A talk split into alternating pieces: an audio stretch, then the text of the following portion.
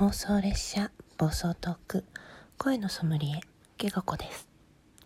今回テイスティングさせていただくのはまつりくんです。まつりくんはね最近ちょっとね枠にお邪魔させてもらいに行っている配信者の方の一人です。うん。まあ誰しも思うことだと思うんですけどいい声なんですよね。本当にいい声の人が多すぎて表現に迷うような気もしますがはいテイスティングさせていただきたいと思います。なお今回の収録は真夜中そしてちょっと私風邪気味なので、えー、このような小さな声となっております。聞き取りにくかったらごめんなさい、まつりくんの声から見える景色はですね青の洞窟ってご存知ですか？広い洞窟みたいなところで水が溜まってて真っ青な景色。行ったことがないので詳しくは知らないんですけどすごくそういうまつりくんの声って大きな洞窟みたいな感じというかあのたくさん分岐があってこう迷路みたいな感じ。そして下に水が溜まっていて青い感じ。それがまず見える声から見える景色です、まあ、多分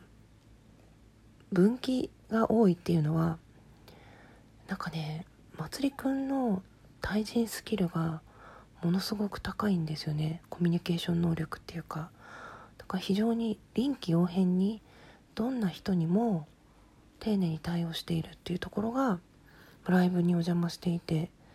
一番感動するところというかなかなか同じトーンでねそうやってどの人にも平等に返していくっていうのは難しいことだと思うので非常に勉強になるなって思って聞いてます。でもちょっと迷路っていう言い方はいい意味で取られなかったらごめんなさい。なんかこう何て言うのかな。そこが見えないんですよね。その行き先も見えないというかまだいろんなことを隠しているというか多分こう入り口が他の人よりも深めに開いてるんですよ他の一般の人より。普通の人って結構手前の段階で探りを入れるためにドアが一つあるんだけどまつりくんの場合はもう自分が OK っていうギリギリまで人を入れてしまって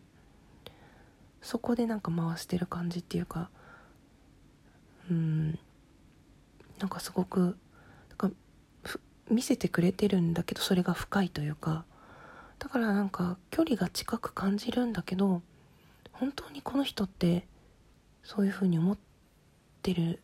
のかしらみたいなそれが嫌な感じじゃなくて逆に興味を引くというか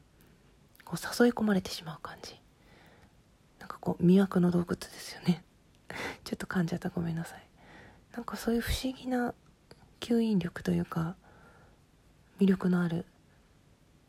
話し方をする人だと思います。まだそんなにねあの何回も聞きに行ったわけじゃないので知ったかぶりをして言ってると困るのであまり多くは言わないようにしようと思うんですけれどもまず声だけのねイメージで言うと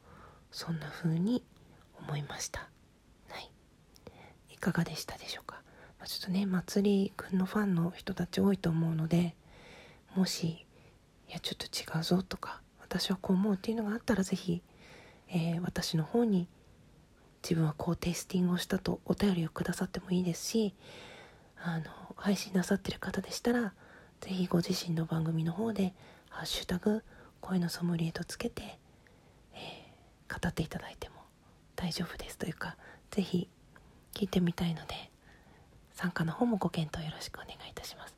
そして是非よかったらねあのもし気が向いて聞かれたらまつりくん自身もどなたかのことをテイスティングしてみてください。まあんまりどうなんだろう。うん。褒めた感じに聞こえなかったらごめんなさい。すごくなんかねうん魅力的というかね不思議な人だなっていうふうに思ってます。なんか本当ご本人にも最近言ったんですけどあんまり自分とは接点がないタイプの方だと思っていたのでうんこんな風にねちょっと自分の存在を認識していただけるようになるとは思わなかったので非常に光栄でございます。ありがとうございました。もし最後まで聞いてくださった方がいましたら